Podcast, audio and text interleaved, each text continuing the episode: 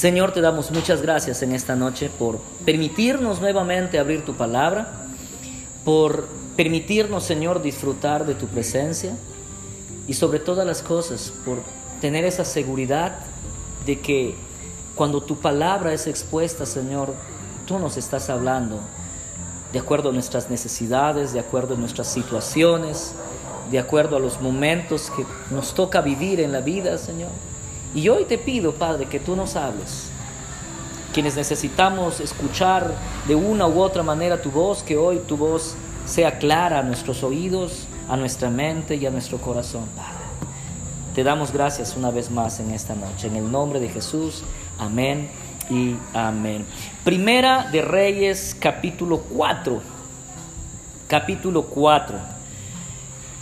Habíamos estado estudiando en Primera de Reyes, eh, básicamente al principio del libro, los últimos días del rey David, y hemos estado viendo los primeros días o, el inicio del, reinado de su hijo, de, de Salomón, quien, quien, toma el mando, quien, quien eh, toma la posta en la dirección del pueblo de Israel después de que su padre David muere. Y habíamos visto que lo primero que Salomón hace es pedir sabiduría para, eh, para guiar a Israel. Y cuánta verdad o cuánta necesidad notó Salomón que había en la vida de un hombre, de un hombre común y corriente, no solamente de un rey, porque no solamente alguien que está en una posición como la que estuvo Salomón necesita sabiduría, Aún nosotros como padres necesitamos sabiduría para guiar a nuestros hijos, para tomar las decisiones correctas. Como padres, como esposos, como eh, cabeza de hogar, necesitamos eh, sabiduría para tomar decisiones con respecto a nuestra familia, a nuestro matrimonio. Y aún las mujeres, la palabra de Dios dice que la mujer sabia edifica su casa. Hay necesidad de sabiduría para el papá, para la mamá y aún para los hijos. Y Salomón dice, esto es lo que yo quiero, sabiduría. Pero Salomón no lo dice de esa manera, no dice sabiduría, él dice, quiero un corazón que sepa escuchar. Y entonces Salomón le dice, Señor, quiero tener esa sensibilidad de escuchar tu voz y saber qué es lo que tú quieres para mi vida. El capítulo 4, bueno, en el capítulo 3 vemos cómo cómo fluye esa sabiduría de Salomón. En el capítulo 4 vamos a ver la sabiduría de Salomón aplicada al establecimiento de su reino, al establecimiento de su gobierno. ¿Cuánta falta de sabiduría hay o se necesita tener para dirigir un pueblo, una nación? La palabra de Dios dice en Proverbios que cuando el justo gobierna, el pueblo se alegra, ¿verdad? No sé qué va a pasar con nuestro país. Dentro de unos cuantos días se va a oficializar la asunción de mando del nuevo presidente.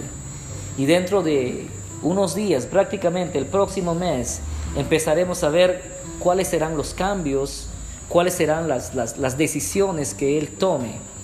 Ya no nos toca juzgar, ya no nos toca acusar, ahora nos toca orar, porque eso es lo que la palabra de Dios nos manda a hacer como cristianos. Pero qué lindo fuera que nuestros gobernantes, sean nacionales, sean locales, sean regionales, aún el presidente de nuestra comunidad, de nuestro barrio, se tomara un tiempito para leer la palabra de Dios y, leer esto que la palabra de Dios nos muestra. Versículos del 1 al 6, miren lo que dice en Primera de Reyes 4. Dice, el rey Salomón reinó sobre todo Israel. Estos fueron los oficiales que tenía. Azarías, hijo de Sadoc, era el sacerdote. Elijoreth y Agías, hijos de Sisa, eran los escribas. Josafat, hijo de Agilut, era el cronista. Sadoc y Abiatar eran los sacerdotes. Azarías, hijo de Natán, estaba al mando de los gobernadores. Sabut, hijo de Natán, era el sacerdote y amigo del rey. Agisar, era el administrador del palacio y Adonir, Adoniram, hijo de Abda, estaba a cargo del tributo laboral. ok, esta es la organización del reino. Miren, Salomón pidió sabiduría a Dios y la aplicó en una decisión con respecto a dos mujeres del pueblo. Pero ahora vamos a ver la sabiduría de Salomón aplicada a organizar su gobierno, a organizar su reino. ¿Ok? Lo primero que nos dice el versículo 1 es que Salomón reinaba sobre todo Israel. Salomón reinaba sobre todo Israel. Eso quiere decir que, que todo el pueblo de Israel aceptaba a Salomón como su rey. Lo reconocían. Después de lo que había pasado con estas dos mujeres y la famosa historia del, del niño que era mío, no que era mío y la espada, dice que todo el pueblo tenía respeto, temía a Salomón porque se daban cuenta que Dios le estaba dando sabiduría. Todo Israel va a ser muy complicado estos primeros meses de gobierno para este nuevo presidente, porque básicamente ha, ganado con apenas la mitad de los votos de, todo, de, todos los que hemos ido a elegir. O sea, está como mitad y mitad. Salomón estaba mitad a mitad. Salomón gobernaba sobre todo Israel. Todos lo reconocían como el rey que Dios había puesto.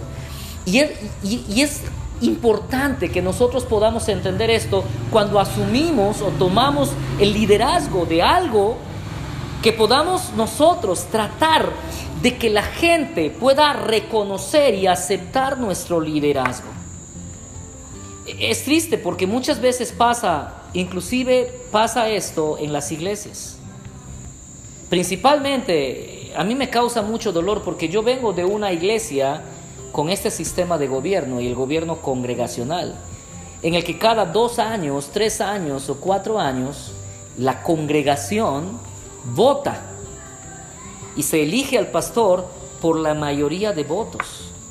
Y yo he visto a muchos pastores de iglesias ser elegidos por el 50% o 50% más uno, que dicen es lo reglamentario. Si el 50% más uno y muchos pastores han sido elegidos como pastores de su iglesia con una votación de 50% más uno. Y yo digo, wow, mitad de la iglesia lo acepta como pastor y la otra mitad, bueno, simplemente está, ¿ya qué me queda? Y, es complicado, debe ser complicado ministrar con una iglesia así, partida, dividida.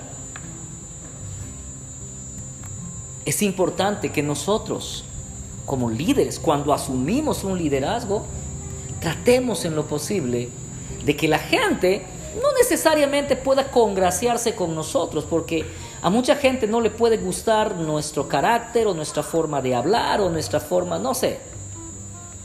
¿Recuerdan ustedes la película que vimos acá, Un amor inquebrantable? Y cómo la, la mamá de este niño que se accidenta, ¿no? Quería sí o sí cambiarle el corte de pelo al pastor.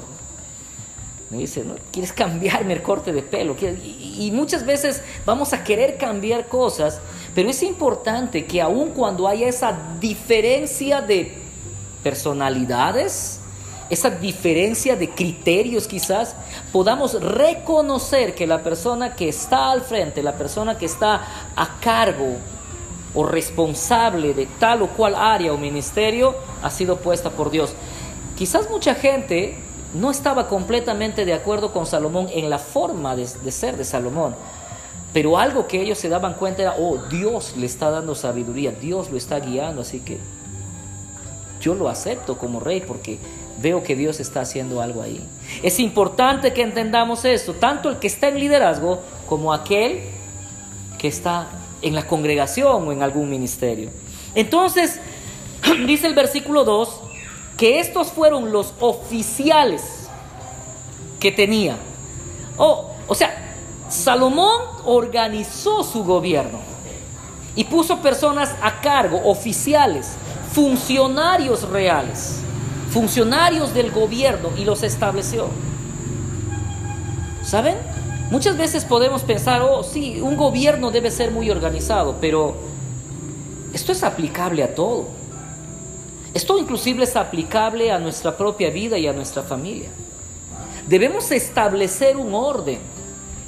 Saben, es triste cuando, y acá muchos o todos tenemos que trabajar en esto. Es, triste cuando una familia no tiene una guía o una dirección. Eh, nos despertamos a la hora que nos despertamos. Un lunes podemos todos estar despiertos a las 7 y el otro lunes a las 10 de la mañana. Y, el martes ya ni nos despertamos, de frente vamos al almuerzo.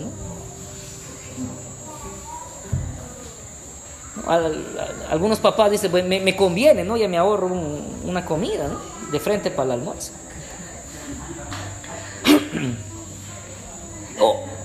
muchos de nosotros no tenemos una organización en casa de las tareas que se deben hacer, ¿no? O las cosas que se deben hacer. Simplemente nos despertamos y a lo que venga el día, a lo que vengan las cosas, ¿no? A lo que, lo que salga.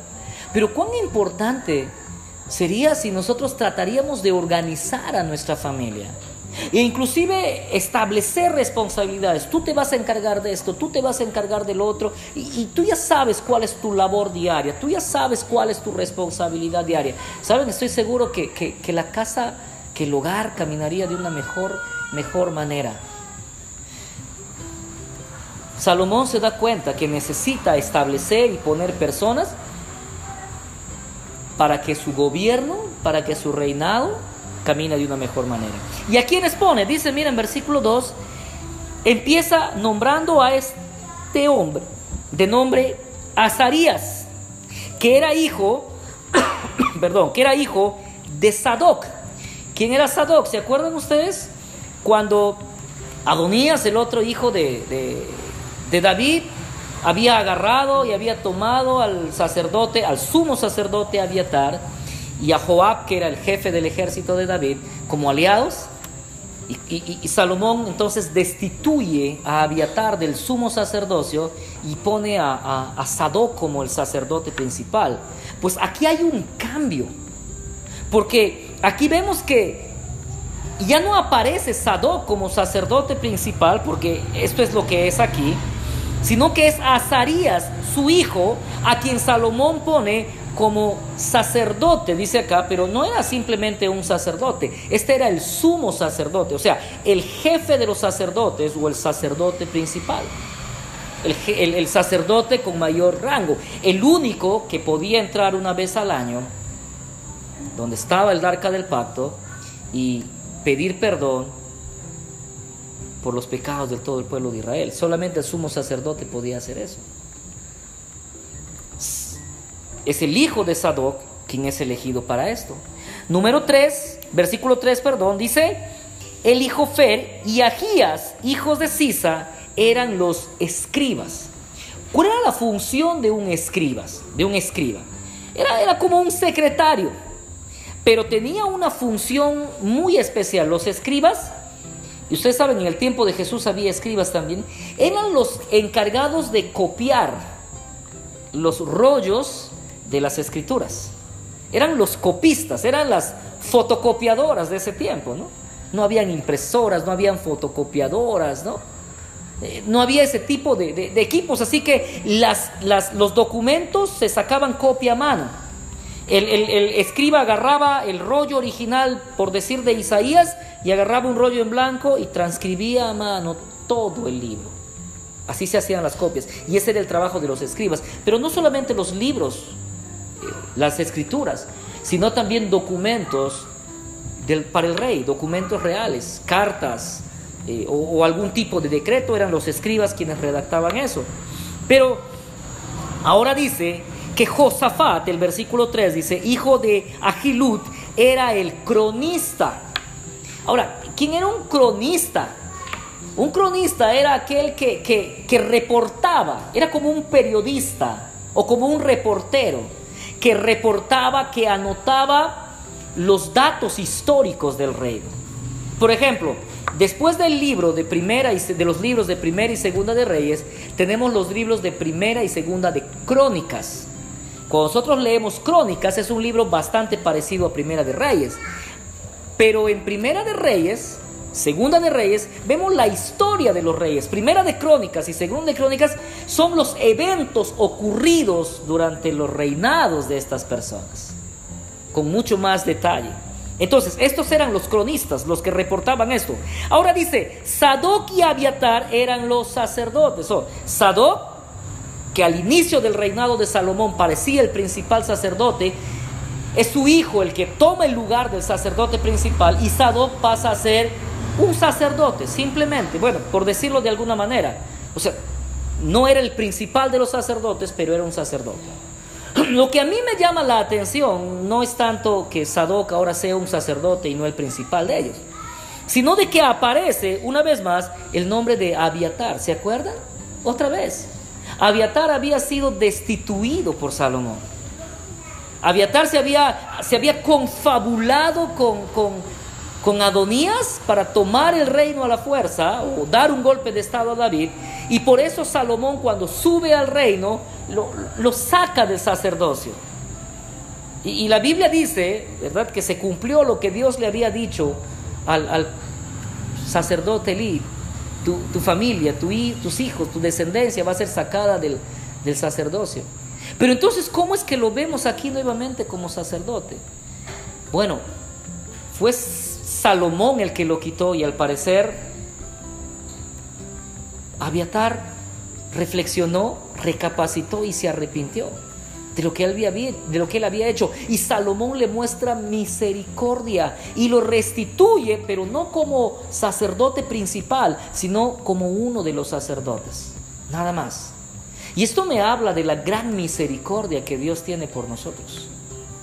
Esto me habla de dos cosas. Número uno, de la misericordia de Dios, que es capaz de perdonarnos, de restituirnos, de restaurarnos, de levantarnos una vez más.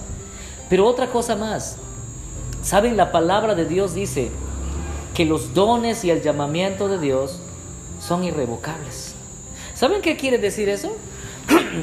que cuando Dios pone un llamado en ti, cuando Dios te da un don, te da un talento, eso no se va a perder hasta el día que tú mueras. Yo he visto a mucha gente, he visto a mucha gente que ha estado sirviendo en el ministerio, que ha estado ministrando, que ha estado aún liderando, apartarse del Señor. Y uno dice, wow, qué tristeza, qué, qué, qué, qué hombre o mujer tan grande usado por Dios y ahora se ha perdido. Increíblemente, cuando estas personas regresan, Dios restaura sus vidas y continúa usándoles de la misma manera que, que lo hizo antes. Y en algunos casos aún de una manera mucho más grande. Porque Dios es un Dios de misericordia y porque Él no te ha quitado ese llamamiento, no te ha quitado ese don.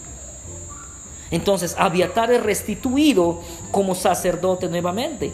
Azarías, versículo 5, hijo de Natán, estaba al mando de los gobernadores. Este era como una especie de, primer ministro, ¿no? Primer ministro que estaba, que estaba a cargo de todos los gobernadores. Habían, eh, recuerden, habían 12 tribus, habían regiones distribuidas y este hombre estaba a cargo de todos esos jefes de familias. Ahora dice, Sabut, hijo de Natán, era sacerdote y amigo del rey. Otro sacerdote, sí, pero e, esto es diferente. Este es como una especie de consejero espiritual personal. Consejero espiritual personal. Hay algunas personas que, gobernantes, alcaldes, ¿no? Había un tiempo que si no me equivoco, aquí el que era antes gobernador regional y era nuestro vecino también, había puesto a un pastor a su lado como su consejero espiritual. ¿no? Y, uno de los más, eh, casos más resaltantes, el, hecho cuando tomó la presidencia el presidente Donald Trump en los Estados Unidos. Y él hizo, armó un grupo de pastores que eran básicamente sus consejeros espirituales con quienes oraban cada día, cada mañana en la Casa Blanca. Ahora, Dice esto, el versículo 6, Agizar era el administrador del palacio, ok, este era el que se encargaba de todos los, bienes, los inmuebles y las cosas que tenía que ver eh, en el reino. Y, luego dice, y Adoniram hijo de Abda, estaba a cargo del tributo laboral. Este era como una especie de funcionario de Sunat, recaudador de impuestos. Y nosotros vemos aquí esta distribución del reino o, esta organización del reino. Miren, ¿no? O sea, tenía la parte espiritual, tenía un sumo sacerdote y tenía otros sacerdotes que se encargaban del ministerio. Tenía un escriba, tenía un secretario que tomaba notas de todo lo que estaba pasando, ¿no? O de las escrituras, o, o quien redactaba los documentos. Tenía un reportero, un cronista que estaba, no se le escapaba detalle o suceso que acontecía en el reino. Bueno, luego tenía a, alguien que estaba a cargo de los gobernadores. Tenía una persona cercana, un consejero espiritual cerca de él, que quizá le decía, mira, ¿sabes qué? Esas cosas no vienen de Dios. No es correcto lo que estás haciendo o no es correcta la decisión que quieras tomar. Y luego tenía un administrador y alguien que se encargaba de recaudar los tributos. ¿Qué tal organización? O sea, imagínense si nosotros haríamos eso en nuestra casa. Eh, por ejemplo, eh, en casa, ¿quién se encarga de la administración del dinero, los bienes o las cosas? No, no tenemos un orden, ¿cierto? A veces es papá, a veces es mamá, a veces los dos, a veces ninguno de los dos. Mm, no tenemos un orden, o sea, ¿quién es el que administra? ¿Quién es el que controla, no? ¿Quién es el que toma las decisiones? ¿No? Por ejemplo, mujeres, ¿no? O sea, las mujeres, cuando ustedes salen y van de compras o van a comprar algo, o sea, ¿hay algún límite? ¿O eres de la que va o es de la que va al mercado y viene trayendo ah, he visto un par de sandalias ahí que bonitas para nuestra hija, o, esto de acá, o esto de allá, y, vi esto, y vi... Sí, pero no, no fuiste a comprar sandalias, fuiste a hacer el mercado. No, sí, pero es que estaba en oferta. ¿No? Y, ¿quién, quién, quién asume eso? ¿Quién se encarga de, de, de, no? O sea, ¿quién se encarga de, ver las necesidades? Hay alguien que se encarga de ver las necesidades, ¿ves? La necesidad del pastor. ¿Quién se encarga de ver las necesidades? Oh, se acabó esto, ya no hay esto, ya no hay lo otro en casa. ¿Quién está revisando? ¿Saben qué, qué diferente funcionaría nuestra familia? Nuestra casa, si nos hiciéramos responsables. Por ejemplo, una de las cosas en las que muchas en las que muchas parejas tienen un conflicto, tanto hombres y mujeres. La mujer dice, yo no soy la empleada de la casa. La mujer dice, tú también tienes manos, ¿por qué solo lo tengo que hacer yo? ¿No? Tú también lo puedes hacer. Sí, y es cierto, y es cierto, o sea, la esposa no debe ser la empleada de la casa. En segundo lugar, es cierto, las mujeres hacen con sus manos y los varones también tenemos manos. En tercer lugar, sí, si lo puede hacer ella, lo puedo hacer yo también. Y si lo puedo hacer yo, lo puede hacer ella también. Pero acá viene una pregunta. ¿De quién es la responsabilidad? O sea, ¿un hombre puede limpiar la casa? Sí. ¿Un hombre puede cocinar? Claro. ¿Un hombre puede lavar ropa? Sí. Y esto no es machismo. Discúlpenme, hermanitas, si ustedes piensan, pero esto no es machismo. Pero ¿de quién es la responsabilidad del cuidado y mantenimiento de la casa? Se habla de la responsabilidad. ¿ah? Y saben que cuando nosotros decimos, ok, y si por tu mente pasa la respuesta que ya me estoy imaginando en muchos, de los dos, pastor. No. Así como no es la responsabilidad de los dos proveer. O sea, Dios, Dios no le dijo a Adán y Eva, con el sudor de sus frentes comerán. No, no, le dijo al varón. O sea, con el sudor de tu frente vas a comer. No le dijo eso. Y ojo que Eva no estaba a tres kilómetros. Y, no, no, estaban ahí cerca, pero a él se lo dijo. O sea, con el sudor de tu frente vas a... O sea, tu responsabilidad pero ella me puede ayudar. Sí, sí, sí. Te puede ayudar. No, no, porque ¿quién, quién, cogió, quién cosechó la manzana que los llevó a pecar, por decirlo? ¿no? Es que es manzana, no sabemos si es manzana, mango, maracuyá, no sabemos qué fruta. Pero ¿quién cogió la fruta? O sea, ¿quién era el que tenía que salir al campo, al huerto del Edén, y cosechar todo lo que podía y, hacerle su riquísima ensalada de frutas a... ¿No? O sea, ¿quién? Adán. Pero Eva le ayudó, ¿no?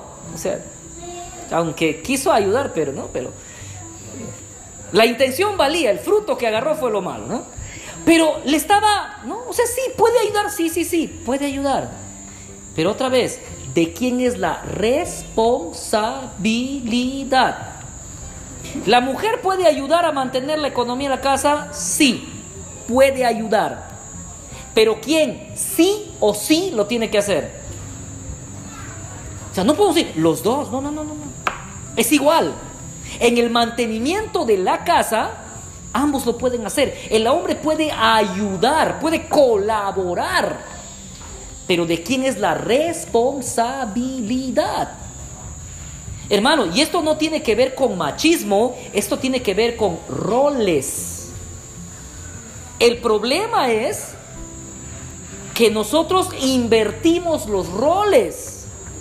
Y sí, delante de Dios todos somos iguales, pero con roles diferentes. Y saben que ahí está el problema. Entonces nuestra familia se desorganiza. Porque el hombre no trabaja y es la mujer la que sale a trabajar. Es la mujer la que sustenta la casa y el hombre no, porque no haya trabajo, porque no esto, porque no lo otro, y es la mujer la que mantiene la casa. ¿Ok? Porque he visto a mujeres que son ellas las que tienen que cultivar, tienen que poner una puerta, se salió un clavo, se cambió. O sea, son las mujeres que están haciendo otra, otra vez. O sea, la pueden hacer, hay mujeres que hacen construyen, arman, salsa Y está bien. Pero ¿de quién es la responsabilidad de hacer todo eso? ¿Se dan cuenta? O sea, no estamos hablando de si puedes o no puedes, estamos hablando de la responsabilidad. Hermanos, por eso nuestros matrimonios, por eso nuestras familias no funcionan bien. Porque no seguimos el patrón de Dios. No pedimos a Dios sabiduría para organizar nuestra familia y nuestro matrimonio. Ahora, ¿quién debe organizar? Los dos, cualquiera de los dos puede organizar, pero ¿quién tiene la responsabilidad? El varón. O sea, ¿quién hizo, quién organizó el reino? ¿Quién organizó el gobierno? Salomón, el jefe la cabeza del, gobierno de Israel, del reino de Israel, Salomón. ¿Quién debe organizar la familia? La cabeza del hogar, el varón.